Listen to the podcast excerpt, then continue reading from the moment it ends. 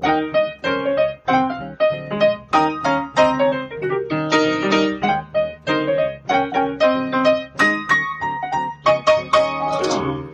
und herzlich willkommen zu Was denkst du denn? Dem Mit- und Nachdenk-Podcast mit Rita Molzberger und Nora Hespers. Hallo. Ähm, wir haben uns wieder ein äh, neues Thema ausgedacht, beziehungsweise Rita, dir ist es vor die Füße gefallen. Was passiert? Ja, wenn das mal vor die Füße gefallen wäre, es war eher so äh, mittelleibig angesiedelt. Ich muss jetzt direkt in die Vollen. Ich war in, Bitte. in der Sauna und bin über das Thema Scham gestolpert, aber nicht in der Weise, wie man meinen würde. Es ging jetzt nicht um Nacktheit, sondern darum, dass mein Handtuch auf einmal weg war und jemand anderes es hatte. Ja, da spricht man den dann an. Das ist ja auch das Einzige, was der trägt. Das ist ein bisschen unangenehm. Man kann jetzt nicht sagen, gib das sofort her. Weil dann andere. Was hast du gesagt? Äh, ich habe gesagt, Entschuldigung. Ja, ein guter Start, dachte ich. Ich glaube, Sie haben mein Handtuch. Ich habe nicht gesagt, Entschuldigung, Sie haben mein Handtuch, obwohl ich mir schon sicher war. Das war auch ganz lustig, weil es ihm die Möglichkeit gab zu sagen, nö, wieso? Nö, das nee, meins. Das meins, das so. Das meins, auf jeden Fall. So, jetzt hatte ich ein Partnerhandtuch dabei. Es kam nämlich im Zweierpack äh, zu Weihnachten, konnte also beweisen, dass es das gleiche ist wie das andere und dass die anderen, er behauptete nämlich, das seien die Geliehenen aus der Sauna, ähm, anders aussehen. Folglich hatte ich sachlich recht. Das wurde aber nicht anerkannt. Also er blieb noch lange im Verweigerungsmodus von mir, nö, na, also das habe ich also wirklich aber selber, jetzt das ist jetzt nicht, also. Wie muss ich mir die Szene vorstellen? Unangenehm. Du, du, du nackt vor ihm und er Nein, in deinem Handtuch? ich hatte einen Bademantel an, das möchten wir uns nicht vorstellen. Ich trug einen Bademantel, ja. das war nicht unangenehm. Aber der Mann hatte nur das Handtuch um, also war mir schon klar, ja gut, wenn ich es ihm jetzt wegnehme, ist blöd, ne? Also ja, die Scham entstand einerseits natürlich dadurch, dass Nacktheit so ein Ding ist, was man in der Sauna total ignoriert. In der Sauna ist ja quasi niemand nackt. Man guckt dann nicht, als gehe es um Nacktheit. Und das finde ich auch gut. Also die Scham ist da eigentlich ausgesetzt. Sondern die Scham entstand tatsächlich für ihn, glaube ich, an der Stelle, wo er nach dem ganzen Leugnen zugeben musste, ja, okay, das ist äh, ihrs und ich muss ihr das jetzt zurückgeben. So. Und das hat er dann auch getan. Das hat er dann getan und erratisch irgendein anderes gegriffen, was ich sehr lustig fand. Das war eher eine Problemverschiebung, glaube ich. Dann hat er von dem nächsten behauptet, das sei jetzt aber auf jeden Fall seins. Mhm. Alles klar. Und es fiel ihm total schwer, das überhaupt anzuerkennen, dass er was falsch gemacht hatte. Und das ist mir nachher eingefallen, deswegen bin ich mit dem Entschuldigung so passend eingestiegen, glaube ich. Er hat sich nicht entschuldigt für sein Verhalten. Okay. Der hat nicht gesagt, tut mir leid, ach wie blöd, da habe ich was verwechselt oder so, sondern äh, latent. Was ja mal passieren kann. Ja, ne? eben, aber latent war das so, ach wie unangenehm, die alte nervt, die will das jetzt haben, was soll das? Äh, ach, äh, das passte ihm irgendwie nicht. Und dann hat er es halt hergegeben, weil ich insistiert habe. Aber es war eine unangenehme Situation und ich habe mich gefragt, was eigentlich so schwer daran ist, sich zu entschuldigen und ob das mit der Scham vielleicht zusammenhängt. Ich hätte jetzt gedacht, dass äh, wenn du vielleicht auch nackt gewesen wärst, wäre es vielleicht für ihn noch unangenehmer. Ja. Also eine nackte Frau, die in einer Selbstbestimmtheit äh, ein Handtuch zurückfordert, glaube ich, ähm, kann durchaus beängstigend sein. Ich glaube, das ist was, mhm. also Wäre feministisch die schönere Geschichte gewesen, das ist schon richtig, aber ich wollte jetzt nicht lügen. Darauf wollte ich gar nicht hinaus, sondern das, Doch, war, also, ja. das war so meine Vorstellung, dass ich dachte, um Gottes Willen, dann steht die arme Rita da ja. nackt, ja, weil beklaut, ja. um ihr Handtuch gebracht vor diesem Mann und muss dann auch noch trotz der Nacktheit und des, des quasi bloßgestelltseins mhm. ihr Handtuch zurückfordern. Ähm, das naja. wäre wär das nochmal eine neue Situation? Ich glaube schon. Ich glaube, dass ein das noch schutzloser hätte wirken lassen und hätte das vermutlich schneller rausgerückt. Das war taktisch falsch von mir, das so einzufordern. Ich war wohl der Möglichkeit beraubt, jetzt den nächsten Saunagang zu machen. Ich gehe ja nicht im Bademantel da rein. Ich brauchte ein Handtuch und deswegen habe ich es auch eingefordert. Wir trafen uns vor der Tür und es war klar, ich brauche das jetzt. Ich kann da nicht total unbekleidet rein. Ich kann aber auch nicht im Bademantel rein und ich habe dieses eine Handtuch dabei und ich brauche das jetzt.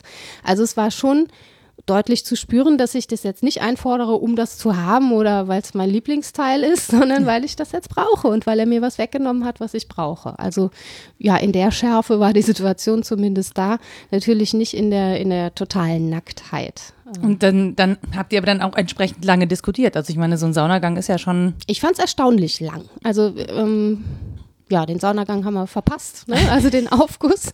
es waren ein paar Minuten, es kommt einem dann ja auch länger vor.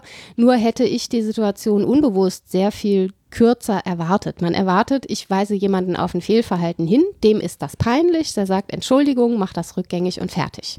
Also ich hätte Oder das ist es ihm vielleicht auch nicht peinlich, ja. sondern er sagt halt, ach Mist, ja klar, sorry, ich habe ja. mich einfach vergriffen, kann ja, kann ja auch passieren. Ja, ne? genau. Also genau. Oder ich hätte mich vertan und es war doch seins oder irgendwas. Ich dachte auf jeden Fall, das ist schnell zu regeln und bin darüber so geholpert, weil es so lange dauerte, weil es irgendwie schwierig war, das auszuhandeln, weil der nicht anerkennen wollte, dass das tatsächlich das gleiche Handtuch ist wie das andere und sagte, nee, das sieht doch ganz anders aus. Ich sagte, nein, da ist doch dasselbe Schildchen dran und so. Und es war ob dieser Kleinigkeit eine totale Lappalie, eine unangemessen lange Diskussion darum, was das jetzt soll, die eben, wie gesagt, nicht mit einer Entschuldigung endete, die ich erwartet hätte.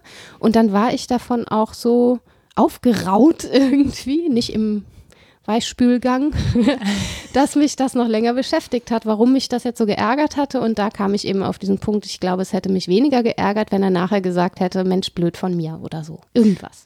Ja, oder ähm, wenn dir in dem Moment schon eingefallen wäre, oh, ähm, wenn ich ihm jetzt das Handtuch wegnehme, dann steht er nackt vor mir. Das heißt, vielleicht, wenn du eine Alternative gehabt hättest. Ja, gut, der stand ja vor einer Reihe anderer Handtücher. Ach ich so, ja, ging ja. davon aus, er hat es verwechselt. Also es war auch eine klassische Fehlkommunikation. Ich dachte, der greift einmal nach hinten, hat dann sein eigenes und hat das nur kurz verwechselt und wir sind binnen zwei Sekunden aus dieser Situation wieder raus und dann dauerte die so lang. Und ja, irgendwie witzig, dass die Scham an dieser Stelle aufbrach, wo man sie überhaupt nicht erwartet hätte, finde ich. Also man kann sich ja für einiges schämen, gerade in diesen Situationen, aber nicht dafür, ähm, dass man irgendwie sozial inadäquaten Gespräch führt über ein Missgeschick. Das ja, oder sich, äh, sich in einer Saunheit, Sa Sauna der Nacktheit schämen, ist ja. ist ja auch irgendwie ein bisschen schräg, ne? Eigentlich schon, ja. Wenn die, wie gesagt, inadäquat auftaucht, dann ist es, glaube ich, was, ähm, was nicht vorgesehen ist. Denn klar, es gibt Regeln und gerade dort extrem viele, wo äh, die Räume schambesetzt sind, mhm. damit mhm. es eben nicht für alle total peinlich wird. Und wenn die dann nicht mehr funktionieren, dann ist man wirklich am Ende mit seinem Latein. Das war so meine Erfahrung. Ja, aber vor allen Dingen, man fragt sich ja, welche Regel, also welche Regel kann das schon, oder das sind jetzt keine Regeln, wo man denkt, meine Güte, kann, da kann man im Prinzip beim Dreijährigen drüber reden, ja. Das gibst du jetzt bitte zurück. Ja. Ist ja kein Ding, dann sagst du Entschuldigung und so. Mhm. Das ist ja Basiskommunikation, würde ich das mal nennen. Ähm, Hast du denn irgendwie in dieser Situation diese, diese oder seine Scham dann auch wahrnehmen können? Nee, in der Situation war ich einfach nur ähm, vor den Kopf gestoßen und habe es irgendwie nicht gut hinbekommen, das wahrzunehmen, was da eigentlich alles war. Und ich weiß auch nicht, ob ich dem jetzt gerecht werde. Kann ja sein, dass ich das jetzt fehlinterpretiere. Der arme Mann, wenn der jetzt zuhört, ne, der denkt sich auch, aber das war doch ganz anders. So Wer schlimm war es doch gar ja, nicht. Jetzt, ach, mach dir da tausend Worte drum. Nee, es war wirklich so, dass ich rausging und nachher länger damit beschäftigt war und dann dann eben auch die Gedanken weitergingen, jetzt über die konkrete Situation hinaus, habe ich mich gefragt, nach welchen Regeln denn soziale Orte so funktionieren und ab wann ein Regelbruch wirklich schambesetzt ist, ab wann man sich schnell entschuldigen kann, insofern man das denn überhaupt kann äh, und diese Dinge. Und die Sauna ist eben auch so ein Anderort. Ne? Da, ja. da, funktioniert irgendwie alles anders als im Rest der Gesellschaft. Es gibt da ganz eigene Regeln, die sind nie ausgesprochen. Es gibt, wenn, irgendwie so ein Zettel, da stehen 20 Saunaregeln drauf. Man geht aber davon Nicht aus. in der Dusche rasieren. Ja. Aber man geht auch davon aus, dass die alle kennen irgendwie. Mhm. Also so latent ist jeder zum hundertsten Mal da und keiner zum ersten Mal. Das ähm, gehört dazu, dass man das alles schon weiß und nicht drüber spricht und sich adäquat verhält. Und ähm, das ist, glaube ich, schon paradigmatisch für viele andere Orte, auch an denen geheime Regeln herrschen und die ähm, schon beim feinsten Bruch auffallen wenn mhm. man da sensibel ist. Also ich glaube, ich war vielleicht auch etwas übersensibel, das ist möglich. Naja, aber du hast ihm ja schon mal grundsätzlich keine Absicht unterstellt. Nee, ne? Du genau. hast ja irgendwie einen offenen Ausgang in, in, äh, ja, in Aussicht gestellt. Ähm, also ich finde es auch verwundert, also ich kann, ich könnte verstehen, wenn er sagt, naja, jetzt möchte ich mich vor ihr aber nicht ausziehen, wenn da keine anderen Handtücher gewesen wären, waren er aber. Ähm, ansonsten so einen Fehler zuzugeben, halte ich für relativ harmlos. Ja, ich auch. Ich also habe mich nachher genau das gefragt, ob das vielleicht Absicht war und ich ihn ertappt habe, weil es natürlich ein besonders schönes Handtuch war.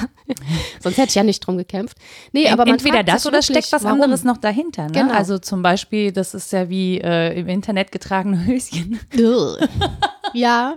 Ja, aber Entschuldigung, es kam mir gerade so in den Sinn, dass das vielleicht auch irgendwas ist. Ich meine, in der Sauna, ähm, auch gerade weil da ja trotzdem noch so ein bisschen Tabus sind, ne? Mhm. Oder weil ich dann vielleicht trotzdem im Augenwinkel jemanden beobachte und der mir gut gefällt und ich wüsste zum Beispiel, er wollte vielleicht gar keinen Kontakt mit dir und ich wüsste vielleicht irgendwie, ich will den Kontakt nicht, aber ich möchte was von dieser Person und eigne mir dann das Handtuch an. Also ich meine, ich weiß nicht, ob man das pathologisch nennt, aber das, das kann ja einfach auch, ähm, da kann ja was anderes hinterstecken. Und das ist ja, in dem Fall wäre das ja sehr diskret. Also ja. es wäre ja nicht getragene Unterhosen bestellen ja. im Internet, sondern es wäre ja viel diskreter. Man könnte es auch wie ein Fehler aussehen lassen. Nur in dem Moment, glaube ich, wo du es zurückforderst, mhm. ist das Gefühl des Ertapptseins vielleicht viel größer.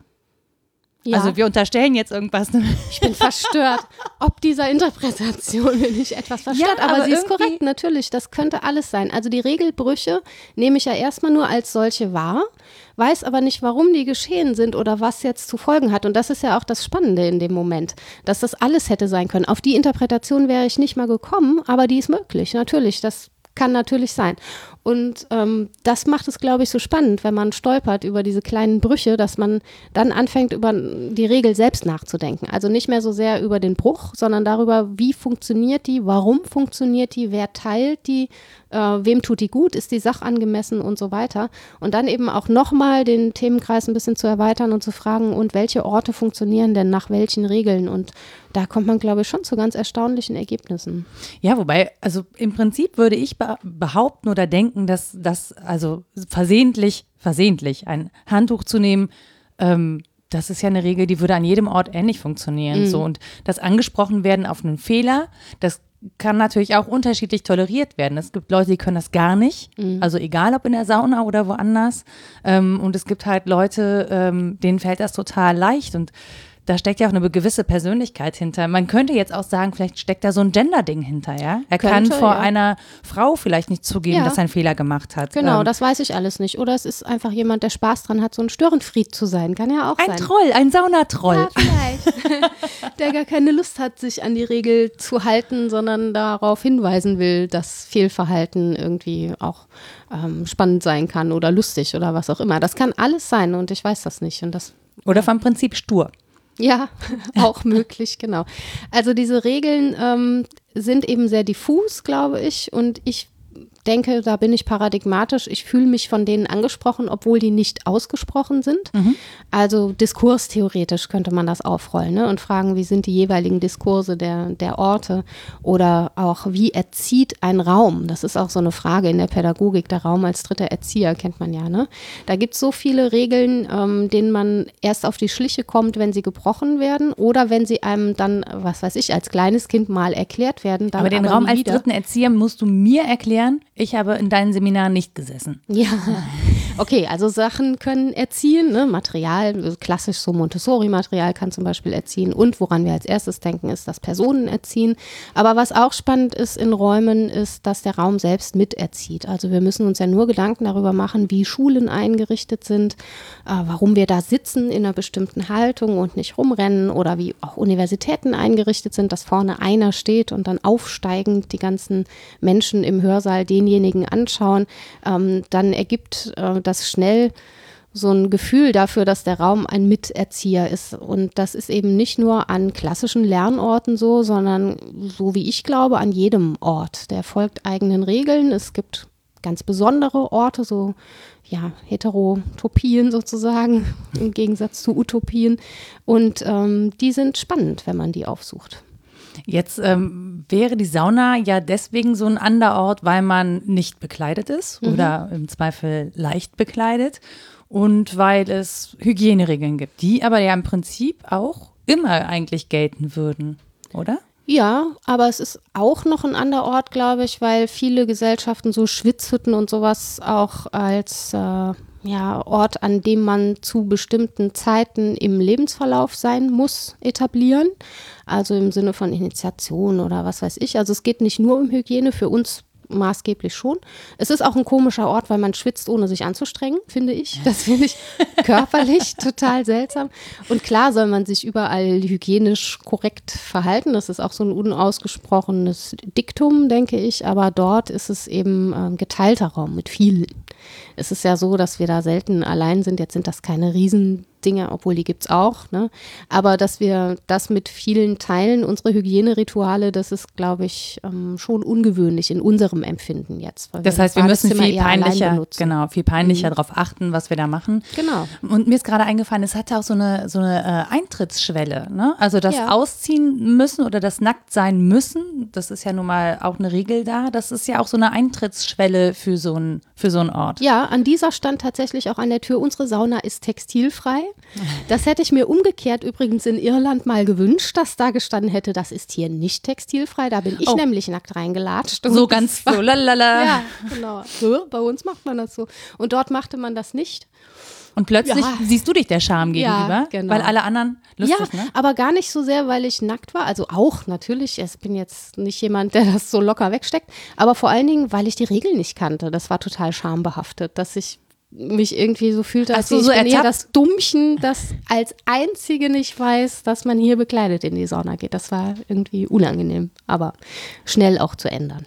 Was ich auch sehr lustig finde, ist, dass ähm, hier in Deutschland ja Sauna oft ein stiller Raum ist mhm. und in anderen äh, Kulturen ja man mit Kollegen in die Sauna geht, um ja. sich da zu besprechen. Also ja. da wird halt in der Sauna gesprochen und bei uns wird entspannt. Mhm. Da werden Geschäfte abgeschlossen und ähm, bei uns ist man zwar nackt, aber man vermeidet den Kontakt. Ja. Also genau. man ist so für sich nackt, so bloß nicht ja, in Kontakt mit anderen. auch das Gucken, also ich zumindest und ich glaube viele andere auch. Also es geht gar nicht darum, den anderen als nackten Menschen anzusprechen, ich sondern oute mich, ich glotze. Sein. Aha, mit dir gehe ich nicht in die Sauna. Das ist total finde, peinlich. Nö, das voll, ich finde das total interessant. Man, ich meine, wo bekommt man so viele Körperformen zu sehen ja. und so und da so, äh, ich meine, ich bin Sportwissenschaftlerin, also mich interessiert Aha. das grundsätzlich auch anatomisch. Ja. So, also von daher. ja, finde, damit ist das Erkenntnisinteresse schon geadelt. Das Oder? Okay, ja, ja. ja, ich bin Anthropologin, mich interessiert das auch. Aber ich habe immer ein Lineal dabei. ja, ne, eigentlich ist die unausgesprochene Regel, glaube ich, dass man äh, zumindest nicht offensiv guckt, ähm, den anderen nicht als Nackten anguckt. Ich schließe nicht aus, dass das passiert. Ne? Aber so die unausgesprochene Regel ist, man ist, wie du schon sagtest, zur Entspannung da und für nichts anderes. Und man ist auch sehr bei sich. Man ist gar nicht so beim anderen. Vielleicht war das auch Teil dieser seltsamen Begegnung. Da ist das auf einmal so eine ja, so ein Kennenlernen war, das in der Sonne eigentlich nie stattfindet. Dass da ja, ihr seid halt in Kontakt anspricht. getreten. Ja, genau. So, ja, ja das genau. macht man ja eigentlich, also es sei denn, du hast halt einen Freund dabei, also eine vertraute Person, mhm. aber du sprichst ja, also ich kenne das zumindest nicht, es mag andere Orte geben oder andere Saunen, aber du sprichst ja niemanden an. Nee, genau. Ja. Also. Ja, ja, kann auch Teil des, das war auch ein Dealbreaker, glaube ich. Das gehörte irgendwie nicht dazu, aber ich wollte Hast dich schon wieder nur mein geoutet? Handtuch. Mann, ist, ja, ja. Die Philosophen müssen immer quatschen, schrecklich. Ja, du kamst halt nicht drum rum. Wenn wir uns mal dem äh, Entschuldigen widmen. Ja. Finde ich auch ein spannendes Thema, hat zuletzt mein Kollege Sven Preger drüber geredet und der hat dieses Thema vorgestellt mit, es ist absurd, sich selber zu entschuldigen, weil man nicht selber die Schuld von sich nehmen kann. Mhm. Also sich entschuldigen ist quasi paradox, weil mhm. der andere muss ja quasi sagen, okay, ähm, du hast zwar Schuld, aber ich verzeihe dir oder was auch immer, aber sich selber entschuldigen geht halt nicht. Und das fand ich halt ganz spannend. Also was, was hätte er, was hätte er tun müssen? Eigentlich in, in, deinen Augen? Weil sich selber entschuldigen kann er nicht. Das heißt, das Einzige, was er machen kann, ist seinen Fehler eingestehen. Genau, Fehler eingestehen oder kurz erklären hätte, glaube ich, schon gereicht. Denn ähm, das Ding ist ja, es war kurz verstörend. Das haben wir beide gemerkt. Wir waren kurz verstört. Und man hätte das entstören können durch eine Erklärung, dann wäre es schon gut gewesen. Ähm, die Entschuldigung als solche, das ist ein ganz spannender Hinweis, dass man das selbst nicht machen kann. Äh, ich würde sogar sagen, jemand anders kann das nicht zur Gänze machen. Wir sind immer schuldig in bestimmter Weise. Ne? Also entschuldigen na gut, da müssen wir nochmal getrennt drüber sprechen, inwiefern man das überhaupt quantifizieren kann und auf Null setzen kann. Aber das kann eben ja auch ein sozial verabredeter Akt sein, ne? dass man Entschuldigung sagt als Wort und das heißt nicht, nimm diese Schuld von mir. Jetzt ist ein Handtuch wegzunehmen eben auch keine richtig große Schuld. Nee, eben. Deswegen wäre das gar nicht angemessen, sondern als sozialer Akt wäre es angemessen gewesen und als Kommunikationsangebot von, ich habe meinen Fehler erkannt ähm, und damit. Ja, es ist, ein Eingestehen. Ne? Also genau. es ist dieses, ähm, ich gestehe ein, dass ich etwas falsch gemacht habe und ich gestehe es vor allen Dingen in der Öffentlichkeit, also vor dir ein. Es ist was anderes. Ich ähm, selber kann das ganz, ganz schlecht. Ich kann mhm. ganz schlecht in einem Gespräch, wenn es irgendwie hitzig hergeht oder so, sagen, ah, das tut mir leid, das habe ich irgendwie einen falschen Hals gekriegt oder da bin ich gerade auf der falschen Fährte oder was auch immer. Mir fällt es total schwer, äh, vor Publikum einzugestehen, dass ich einen Fehler gemacht habe. Oder wenn mhm. mich jemand darauf hinweist, sobald ich dann im stillen Kämmerlein bin, denke ich mir, oh na, das war total doof, da hast du echt das ist echt Mist gebaut. Das kann man einfach mal sagen, es tut mir leid oder so. In der Situation geht das null. Also ich hätte tausend Erklärungen, ja. warum ich was gemacht hätte und warum ich trotzdem recht habe. Ja, finde ich aber nachvollziehbar. Jetzt, ich bin keine Psychologin, kann das von der Seite her nicht auflösen, aber dass ja, das man, wollen wir ja auch. Ja, aber dass man länger braucht, um sozusagen auf ein gemeinsames Drittes zu kommen. Denn dabei geht es ja beim Entschuldigen auch, wenn wir jetzt den sozialen Akt meinen, dass wir beide anerkennen, der, der den anderen anschuldigt und der, der sich entschuldigt, dass wir der gleichen Regel folgen. So. Und dass ich, um das zu verstehen, welchen Regelbruch ich jetzt unangemessen fand, entweder von der einen oder von der anderen Seite, ganz egal, äh, dass ich dafür länger brauche und mal einen Moment nachdenke, finde ich total nachvollziehbar, denn es muss einem ja erst klar werden, was eigentlich dasjenige war, dem man da nicht zugestimmt hat oder ja, für das man sich meint, entschuldigen zu müssen da muss man ja erstmal drauf kommen. Und das ist in der Situation häufig, ich meine, wir reden jetzt schon mehrere Minuten über eine ganz kleine, unbedeutende ähm, soziale Interaktion. Das ist so komplex, dass man das, glaube ich, nicht so schnell auflösen kann. Ja, und vor allen Dingen, du hast nichts davon. Also wenn er jetzt quasi in sein stilles Kämmerlein geht oder in die andere Sauna mhm. und denkt, oh, das ist echt doof gelaufen, warum habe ich nicht einfach gesagt, es tut mir leid oder warum konnte ich mhm. ihr das Handtuch nicht zurückgeben, bekommst du das nicht mit. Also sein Schuldeingeständnis vor sich selber, das kann er recht oder das kann er vielleicht machen, aber er kann es halt nicht vor dir machen. Du bekommst es nicht mit und ihr geht auseinander er hat vielleicht ein Schuldeingeständnis gemacht, er hat es halt nicht an dich kommuniziert. Ja, ja, ja. Der Regel tut das ja keinen Abbruch. Für die Regel ist das gut, wenn er das eingesteht und ich auch. Dafür müssen wir zwei, ne? Das dritte ist davon gar nicht betroffen. Sozusagen. Das stimmt, aber es befriedet nicht eure Kommunikation sozusagen. Nee, also genau. es entstört nicht eure Kommunikation, ja. sondern es, es bleibt halt, ähm, es bleibt halt bei jedem ne, wie er das wahrnimmt. Also ja. bei dir bleibt dieses Störgefühl und bei ihm im Zweifel auch. Ja. Das finde ich aber eigentlich eine sehr ehrliche Situation, weil ich denke, es ist ja häufig so, dass wir uns beieinander entschuldigen können. Das, was du eben geschildert hast, im Freundeskreis und am Tisch, da kann ich ja am Tag danach sagen, Mensch, das war blöd von mir und dann ist es gut. Aber das auch mal nicht zu können, ist ja auch eine Weise darauf aufmerksam zu werden, dass Schuld und Entschuldigung eben komplexere Phänomene sind als tut mir leid, ja, ist gut. So, wir sind ja äh, von uns her als, äh, als Organismen werden wir schon ständig schuldig. Wir verbrauchen Energie, jetzt verbrauchen ne? hör auf zu atmen. um zu leben und eignen uns fremde Organismen an und all das. Also wenn man das streng nehmen will, ist der Schuldgedanke ja schon beim Leben mit dabei und uns zu entschulden oder entschuldigen ist äh, ja irgendwie auch absurd.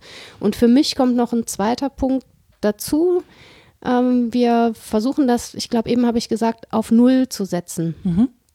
Aber das heißt, wir müssen es irgendwie verrechnen können. Und das tun wir ja auch. Bei echten Schuldeingeständnissen versuchen wir ein Strafmaß zu finden oder irgendwie zu quantifizieren, wie ist die Schwere der Schuld. Ich glaube, mhm. das ist so ein juristischer Terminus. Ja. Ähm, wir versuchen das also zu quantifizieren, aber ich bin skeptisch, ob das immer so klappt. Also, naja, ich meine, was wäre jetzt äh, eine, an, ein angemessener Gegenwert gewesen für dieses, naja, Lappalia eigentlich, ne? Also das wäre ein dann Wort. Ein, ein, Wort, eine genau. Entschuldigung. Mhm. So. Genau, ein kurzes Eingeständnis. Sonst Aber wäre das dann, wäre das dann auch schon ein Deal gewesen? Ich glaube, dass das ein verabredeter Deal gewesen wäre. Ja, wir wären was eingegangen. Ich habe was, wie auf dem Flohmarkt, ich habe was eingefordert, der hat mir was zurückgegeben, wir haben uns auf irgendwas geeinigt. Das wäre irgendwie. Ihr habt gefeilscht. Eine Entschuldigung, nein, zwei. ja, genau. Was, du musst 15 fordern für diese Flasche. Das Leben des Brian. Ja, ja. Nee, ich glaube, das wäre es auch gewesen. Ne? Das hätte man aushandeln können miteinander. Ist auch nicht schlimm, wenn es nicht klappt, dann wird halt kein Geschäft raus. Auf, auf dem Flohmarkt der Eitelkeiten, da bewege ich mich. In der gerne. Sauna. Ja, die Sauna, der Flohmarkt der Eitelkeiten. Genau, aber was ist mit den ähm, schuldhaften Situationen, denen man gar nicht entsprechen kann durch irgendeine Entschuldigung? Das ist ja auch das Spannende. Oder mhm. wie stellt man das fest, wie, wie schwer man da jetzt schuldig an jemandem geworden ist oder an etwas?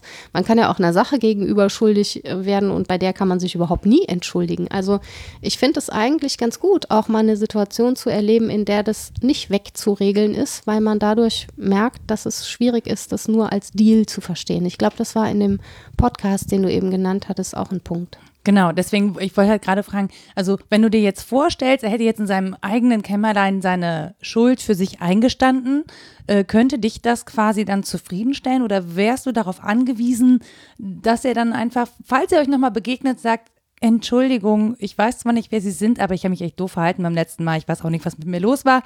Äh, und ihr geht danach einen Kaffee trinken. Also ähm, hm. Oder ja. würde es reichen, dass du dir vorstellst, naja gut, vielleicht hat das ja dann doch eingesehen. Mir als Pädagogin reicht das. und so ganz persönlich? Schöner wäre es natürlich und auch witziger, wenn man jemandem nochmal begegnet. Ist irgendwie nett, wenn er sagt, ey, hör mal, beim letzten Mal habe ich was Blödes gesagt. Das heißt aber auch, ich habe mir Gedanken gemacht, ich habe mir das nochmal durch den Kopf gehen lassen und ich möchte eigentlich mit dir in einem reinen Verhältnis miteinander sprechen und dass du nicht sauer auf mich bist, wäre toll. So, das ähm, kann Und das wäre aber schon sehr, sehr viel. Daher ja, ja. hättest du ja quasi auch schon äh, Empathie mit eingefordert. Also durch dieses, ne, mhm. ich hoffe, du bist nicht sauer auf mich. Das heißt, du würdest von ihm auch noch fordern, sich in deine Situation zu versetzen. Mhm. Machen wir, glaube ich, ständig, wenn wir miteinander umgehen, dass wir das latent Ich habe ja das Gefühl, dass wir, kriegen. genau, wollte ich gerade sagen, ich habe das Gefühl, dass wir es alle fordern ja. und äh, alle das Gefühl haben, dass sie es eben nicht bekommen. Ja, deswegen bin ich so begeistert davon, dass man drauf mit der Nase geschubst wird, dass es auch gar nicht immer geht dann müssen wir auch nicht so enttäuscht sein, wenn es mal schief geht. Es ist vielleicht sogar sachangemessen, dass es mal nicht klappt. Das heißt, im, im, Prinzip ist es äh, vielleicht ja ganz gut, dass es dir so passiert ist, ja. dass er sich nicht entschuldigt hat? Ja, irgendwie schon. Also ich habe mich tatsächlich danach gefragt, ob das so adäquat ist, immer so ökonomisch zu denken. Also zu sagen, hier ist äh, das eine Gut, das ist so und so viel wert und das andere Gut so und so viel oder dass wir auch Lebensbereiche ökonomisieren, in die das gar nicht gehört. Zum Beispiel Beziehung, wenn man dann sagt, ich muss Beziehungsarbeit leisten oder so. Oh ja, das toll. Denke, Gottes Willen. Da gehört dann auch so Entschuldigen und richtige Streitkultur und all dieses Zeug dazu. Und ich denke, Beziehung folgt diesen Regeln nicht. Die ist nicht ökonomisierbar, jedenfalls nicht zur Gänze. Und es ist auch äh, eine Weise, ja, gemeine Dinge zu tun, wenn man behauptet, äh, sie sei ökonomisierbar. Umgekehrt, das ähm, konsequent nicht zu tun, aber auch, weil wir zum Beispiel bei Care-Arbeit, bei Versorgungsarbeiten mhm ist wieder so ein feministisches Thema, gern davon ausgehen, ja, Frauen machen das aus Liebe, ne? Da können die jetzt nicht noch Geld für fordern. Also, ja, das ist eine Unverschämtheit, so läuft das nicht. Genau. Da ist es eben schön, diese beiden Diskurse auseinanderzuhalten und zu fragen, wo sind wir auf einer Beziehungsebene, die nicht ökonomisierbar ist und wo ist es vielleicht auch sinnvoll, über Schuld, Schulden, äh, über Geld und Finanzen zu sprechen und dafür sensibel zu sein, finde ich schon ganz gut. Zu dem Schuldthema hat äh, Dr. Svenja Flasspöhler äh, ein Buch geschrieben. Das mhm. heißt Verzeihen vom Umgang mit der Schuld. Da geht es allerdings um wesentlich mehr als ein Handtuch ja. klauen. Da geht es ja. wirklich um Dinge, die unverzeihlich sind. Ähm, sie hat mit äh, Holocaust-Opfern, Überlebenden gesprochen. Sie hat mit jemandem gesprochen, der seine, sagt er, Liebste umgebracht hat. Und sie hat noch mit einer anderen Person gesprochen, hat auch ein persönliches Thema, nämlich, äh, dass sie von ihrer Mutter verlassen worden mhm. ist, als sie 14 war. Und sie sagt halt, dass sie über diese mit Arbeit und über das Verzeihen und Schuld und so ähm, auch eine Menge gelernt hat. Und da geht es eben auch um diesen Deal. Und ich würde sagen, wir hören uns das einfach mal kurz an es ist nicht wichtig, dass sie zu ihnen kommt nee. und das verbalisiert. Nee. Das ist für sie nicht mehr wichtig. Das ist für mich nicht mehr wichtig, aber es hat mir natürlich auch im Hinblick auf das Verzeihen schon etwas gezeigt, nämlich etwas gezeigt, was der Philosoph Paul Ricoeur ganz theoretisch mal formuliert hat, nämlich er hat gesagt, dass man ja eben gemeinhin davon ausgeht, also erstmal muss jemand Reue zeigen und mhm. kräftig zu Kreuze kriechen und dann kann man ihm verzeihen und er sagt, nein, eigentlich ist es doch genau umgekehrt, ja, dass gerade wenn ein Mensch einem anderen verzeiht und damit meine ich jetzt eben nicht diesen Sprechakt, ich verzeihe dir, sondern durch die, die Haltung. Durch die Haltung, durch die Art, durch Gesten, durch überhaupt äh, ja die gesamte Beziehung zeigt, dass da eine Form von Verzeihen ähm, im Gange ist, ja, dass dann auf der anderen Seite auch eine Lösung eine Loslösung stattfindet, ein, ein, ja, wie soll ich das sagen, eine Verhärtung gleichsam aufbricht. Und so war das eben bei meiner Mutter auch. Ähm, das war im Grunde genau umgekehrt. Und ich würde aber eben noch weitergehen als Ricoeur. Ricoeur äh, nimmt das eigentlich schon auch so als ähm, legitime Gegenleistung an, ja, dass man sagt, okay, der eine verzeiht und dann soll der andere aber bitteschön auch als Gegengabe bereuen. Und da schon ein Deal irgendwie, ne? Ist schon irgendwie ein Deal und damit ist man natürlich auch wieder in einer gewissen Tauschlogik drin, ähm, von der ich sagen würde, die sollte eigentlich im Verzeihen keine Rolle mehr spielen, weil was heißt Verzeihen? Verzeihen heißt Verzicht auf Vergeltung, ja? Das heißt also, das Verzeihen nimmt sich schon dem Wort nach aus dieser Tauschlogik ganz explizit heraus. Also es ist eben nicht etwas, was nach der Maßgabe äh, Gabe Gegengabe funktioniert. Das heißt, ähm, wenn du das jetzt so hörst, was würde das übertragen auf deine Situation heißen? Also ich glaube, es ist ähm, schwierig, das jetzt eins zu eins zu übertragen. Ich wollte ja auch auf die andere Ebene von Schuld, Entschuldigen und mhm. Verzeihen. Mhm. Ne? Das kann man jetzt an der konkreten Situation, dafür ist sie zu klein, dieser ne, diese ja, Handtuchklau. Da kann man das nicht dran zeigen. Aber dass es eben mit der Tauschökonomie scheitert, das Verzeihen und das Entschuldigen, insofern es denn überhaupt möglich ist, das ist für mich auch ein wichtiger Punkt. Da würde ich vollkommen zustimmen. Denn das eine ist ja, was ich eben schon sagte, dass wir zu einem Großteil immer auch schuldig bleiben, qua Existenz. Wir sind anderen etwas schuldig, uns selbst übrigens auch und der Welt. Ähm, da kommen wir also gar nicht raus. Und das andere ist, dass es eine Offenheit in den Verhältnissen erst gibt, wenn ich grundsätzlich eine verzeihende Haltung habe. Also, ne, wie sie auf Recur verwiesen hat, ist ja genau richtig, dass das Verzeihen auch äh, das Schuldeingeständnis sozusagen initiieren kann. Das heißt, dass, äh, ja, Waldenfels nennt das Pathos und Response geschehen sozusagen umgedreht wird, also dass die Antwort vor der Frage kommen kann. Und die Frage erst dann erscheint, wenn ich schon geantwortet habe. Und im Prinzip antworte ich ja mit meinem Leben, mit meiner Haltung, wie ich anderen begegne. Und ähm, da müssen die Fragen gar nicht vorgeordnet sein, sondern die können auch danach kommen. Aber wenn man es mal runterbricht, wenn du jetzt gesagt hättest, naja, ist okay, man kann sich ja mal vertun, es passiert jedem Mal, dass das falsche Handtuch nimmt. Alles gesagt. Und das wollte er alles nicht. Ja, ja, ja, habe ich versucht. Ja, aber das, ich finde, ich finde das an der Stelle halt wirklich spannend, weil man ja, ähm, also das klingt halt in der Theorie so, als wäre das total einfach, aber es ist ja am Ende äh, total schwierig, weil es ja doch ein Übereinkommen. Also es ist genau. eine menschliche Interaktion. Also es geht ja nicht nur ums, also auch wenn man, wie Svenja Flasspöhler jetzt sagt, ähm, sie braucht die Entschuldigung nicht mehr, mhm. aber es ist trotzdem am Ende eine Interaktion. Es ist ein Übereinkommen zwischen zwei Menschen. Ja. Und es ist ein Anerkennen einer gemeinsamen Situation. Und das hat sie, glaube ich, schon bekommen. Deswegen braucht sie auch diese Worte nicht mehr, weil sie auf anderer Ebene das Gefühl hat, wir sind in der gleichen Situation angekommen. Wir haben das anerkannt, dass es da ja eine Schwierigkeit gab, dass wir inadäquat miteinander umgegangen sind und so weiter, ähm, dann ist es nicht mehr nötig. Aber, Aber dafür man, hat sie Jahre gebraucht, muss man dazu ja, sagen. Ne? Genau. Ne? Dafür und hat sie, hat sehr, gesagt, sehr lange gebraucht. Sie muss das durchleben. Das ist ja, ja auch, ähm, glaube ich, mit dem Verweis auf die Psychoanalyse, dass es ein ähnlicher Prozess sein kann, in dem man nochmal etwas hervorholt, reflektiert. Deswegen auch im Nachhinein nochmal nachdenken darüber, was blöd war, ist gar nicht so blöd, es kann dauern. ähm, das war ja der Hinweis darauf, dass das eben auch gelebt sein will. Dass es nicht mit der einen Sache dann erledigt ist und fertig, sondern dass diese ähm, Frage von Schuld und Verzeihen etwas ist, was man je neu ins Leben einholen muss und was eben auch eine Haltung braucht. Es geht nicht darum, jetzt in einer konkreten sozialen Situation das Richtige zu tun, nämlich in die Verzeihens- und Entschuldigungsschublade zu greifen, sondern es geht darum anzuerkennen, dass wir gemeinsam in einer Welt leben, in der wir uns schuldig machen aneinander. Und wenn wir das beide wissen, ist es sehr viel leichter, auch zu einer verzeihenden Haltung zu kommen. Ja, tatsächlich, also mir kam gerade noch der Gedanke, man, du hättest jetzt auch sagen können, naja, komm drauf geschissen, ich brauche keine Entschuldigung und ähnliches.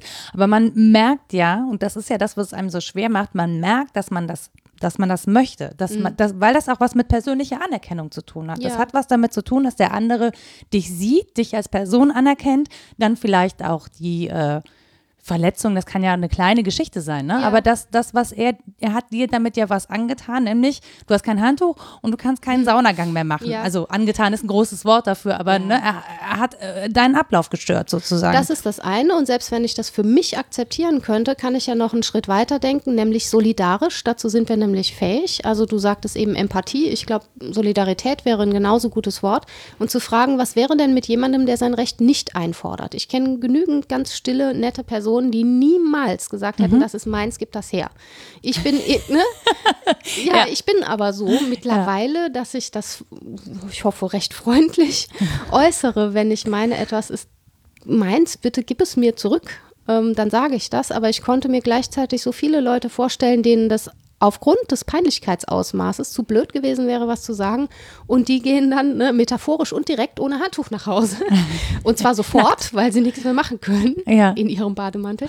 Und ja, im Sinne dieser Solidarität ist es finde ich, auch eine Verpflichtung, andere ja mal sanft darauf hinzuweisen, wenn ich meine, da habe ein Fehlverhalten stattgefunden, dann ist der andere ja auch immer noch in der Lage zu sagen, nee, war gar keins, guck mal, das ist in Wirklichkeit ganz anders und so weiter. Ja, dann wäre es für dich peinlich gewesen. Ja, ja, ja, das hätte ich wohl eingestehen müssen und mich entschuldigen.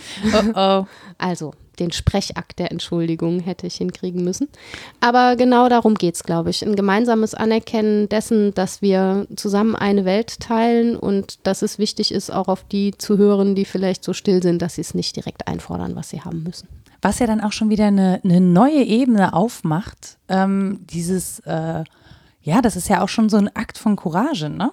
Also in der Situation hinzugehen und etwas einzufordern. Ich fand das auch freundlich. Ja. ja, äh, das ist ein Akt von, von, von Courage. Da muss man sich äh, mal kurz zusammenreißen oder bestimmte Personen müssen sich da mal kurz zusammenreißen, um überhaupt sowas einzufordern. Das ist ja schon der Schritt, äh, der eigentlich noch weit vor der Entschuldigung ist, weil das kann ja auch schon. Also man kann sich ja sogar schon dafür schämen, dass man sich das Recht rausnimmt, etwas einzufordern, das einem per se gehört. Ja, klar.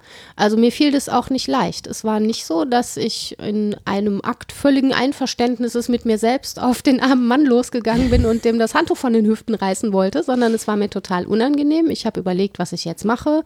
Ich bin auch erst überall sonst suchen gegangen, weil ich gar nicht davon ausging, dass das jemand anders genommen hat. Und so was tut doch keiner? Ja, genau. Das gehört ja zu den unausgesprochenen Regeln, dass man das nicht tut.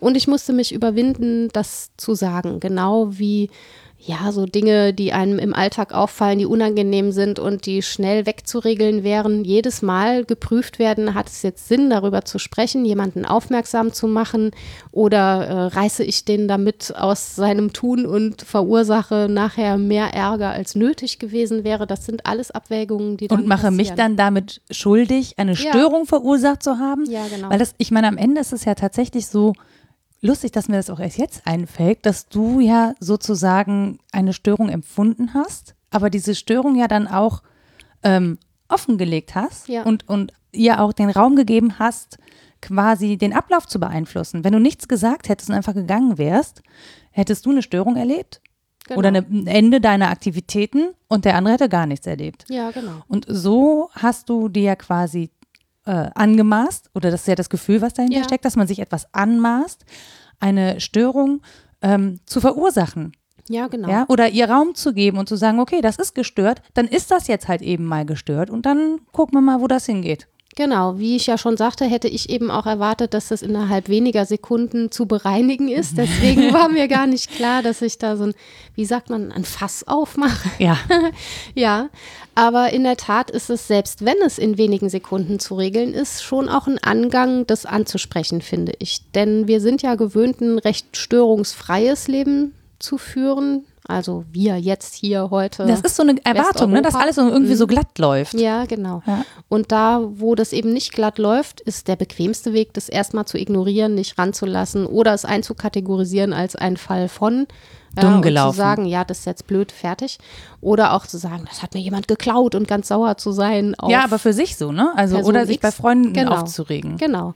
Und aber so schnell damit fertig zu sein, mhm. glaube ich, das wäre mein Punkt, dass wir relativ schnell mit der Störung fertig sind. Und man hat auch nicht die Energie, jede Störung in der Weise zu adeln, dass man sie in Geltung kommen lässt, lange drüber nachdenkt, äh, sich nach den Regeln des Raumes und des Diskurses fragt und so weiter. Aber es lohnt, glaube ich, trotzdem das zu tun. Unter anderem deswegen unterhalten wir uns ja, weil das spannend ist. Ja, und weil es ja tatsächlich, also ich merke, dass wir erst über die Unterhaltung jetzt über eine halbe Stunde anfangen, diese Gedanken zu entwickeln, die wirklich dann auch dahinter stehen. Mhm. Ne? Und von dieser Situation ausgehend in beide Richtungen zu analysieren. Also erstmal äh, tatsächlich haben wir uns mit dem Troll, mit dem Saunatroll beschäftigt. Ja. Aber dann natürlich auch auf sich selber zurückzublicken und zu denken, naja, aber was macht das mit mir? Was ist denn mein Angang? Was ist meine Motivation? Mhm. Was sind meine Erwartungen? Ähm, gebe ich dem Raum und wie viel Zeit investiere ich? Und ich glaube, das ähm, ist für mich so ein ganz entscheidender Punkt ist, zu verstehen, dass Dinge Prozesse sind. Mhm. Also auch dieses Entschuldigungsding und sei es noch so klein, das sind oft Prozesse. Das lernen wir, manche Leute lernen es ein ganzes Leben nicht. Mhm. Ja, andere, für viele Leute ist es irgendwie problembehaftet, weil wir auch in einer, wie du sagst, störungsfreien, ich sage perfekten Welt leben. Mhm. Ja, wir machen am liebsten keine Fehler, weil dann gibt es keine Störungen. Das heißt, mhm. wir funktionieren am liebsten. Ähm, und wenn man das jetzt so betrachtet, liegt der Reiz ja eigentlich in der Störung, in der Auseinandersetzung mit der Störung wenn es jetzt nicht irgendwie zu körperlichen Verletzungen kommt oder so, muss natürlich nicht sein, aber in, in, in dem Moment finde ich schon, dass man da ähm, viele Perspektiven gewinnen kann. Also ja, glaube ich auch. Denn das macht auch deutlich, warum wir so vieles ökonomisieren, weil es so leicht ähm, störungsfrei dadurch wird, dass wir es ökonomisieren. Wir kommen dann relativ leicht zu Aushandlungen, mit denen alle zufrieden sind. Wir können sozusagen Bruchstellen glätten. Aber ja, ich hatte eben schon kurz Bernhard Waldenfels zitiert. Äh, eins seiner Bücher heißt Bruchlinien der Erfahrung. Und ich würde sagen, es wird an den Bruchlinien der Erfahrung spannend, die wir nicht zu schnell kitten. Ähm, ich muss auch manchmal an Ronja Räubertochter denken, die übt ja am Abgrund, ne, übt sie das ja. nicht reinfallen, ja. indem sie immer wieder drüber springt. Und klar fragt man sich, warum schütten die das Ding nicht einfach zu, dann kann da kein Kind umkommen. Aber diese Erfahrung, sich zu hüten, sie hütet sich da vor ja. dem Abgrund, indem sie immer wieder drüber springt, die macht sie nur, weil der da ist und weil der bedrohlich ist. Und äh, das ist jetzt kein Plädoyer dafür, ständig zu stolpern und ständig oder ständig Störungen oder ständig Störungen anzusprechen. Ne? Ja, es gibt ja wirklich genau. Dinge, über die kann man dann halt auch hinwegsehen. Da ja, muss man ja nicht absolut. den Korinthenkacker spielen. Ich hätte das auch nicht an jedem Tag machen müssen, aber das Handtuch war eben noch so neu. Aber hin und wieder mal auf diese Bruchstellen aufmerksam zu werden und dann auch im gemeinsamen Gespräch auszuhandeln, siehst du das genauso? Welche sind denn die Regeln, auf die wir referieren und finden wir diese Regeln gut?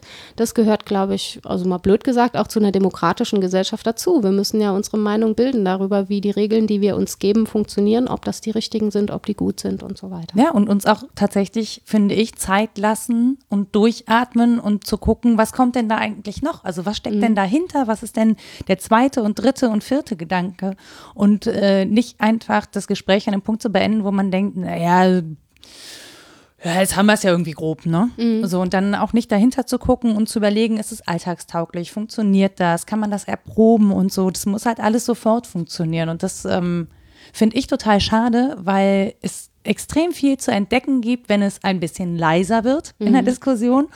Ähm, und wenn es ein bisschen um die Dinge drumherum geht. Also wenn man versucht, das Umfeld der Diskussion mit einzubeziehen oder äh, das Umfeld dessen, was es noch betrifft ne, und was noch berührt sein kann. Ja, bin ich natürlich total dabei. Das, das finde ich total schön. Yeah.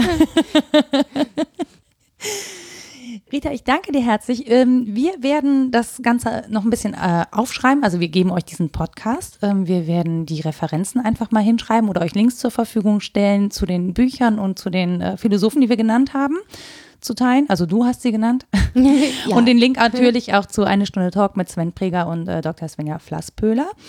Und wenn ihr Lust habt, uns eine Frage zu stellen oder äh, ein eigenes Thema habt, von dem ihr hofft, dass wir das gut besprechen könnten, dann schickt uns doch einfach eine Mail an info at wasdenkstdu Das wäre super. Da könnt ihr nämlich auch den Podcast finden. Ja, und dann äh, freuen wir uns einfach auf die nächste Folge. Bis ja, bald. Bis bald.